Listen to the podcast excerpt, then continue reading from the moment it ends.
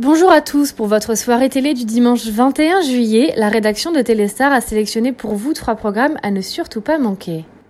Sortez le pot de crème glacée, on passe la soirée à se détendre devant le journal de Bridget Jones, diffusé à 21h05 sur TF1.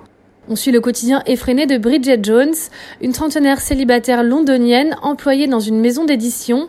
Bien décidée à reprendre sa vie en main, elle se fixe quatre objectifs à l'aube de sa 32e année tenir un journal intime, trouver l'homme de sa vie, perdre du poids et arrêter de fumer, une comédie aussi drôle que touchante, idéale pour le petit blues du dimanche soir.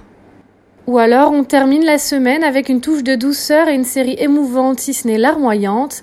Canal Plus Series diffuse à 21h05 deux nouveaux épisodes de la saison 3 de This. Véritable carton aux États-Unis, la série ausculte la vie d'une famille avec ses deux parents et leurs trois enfants.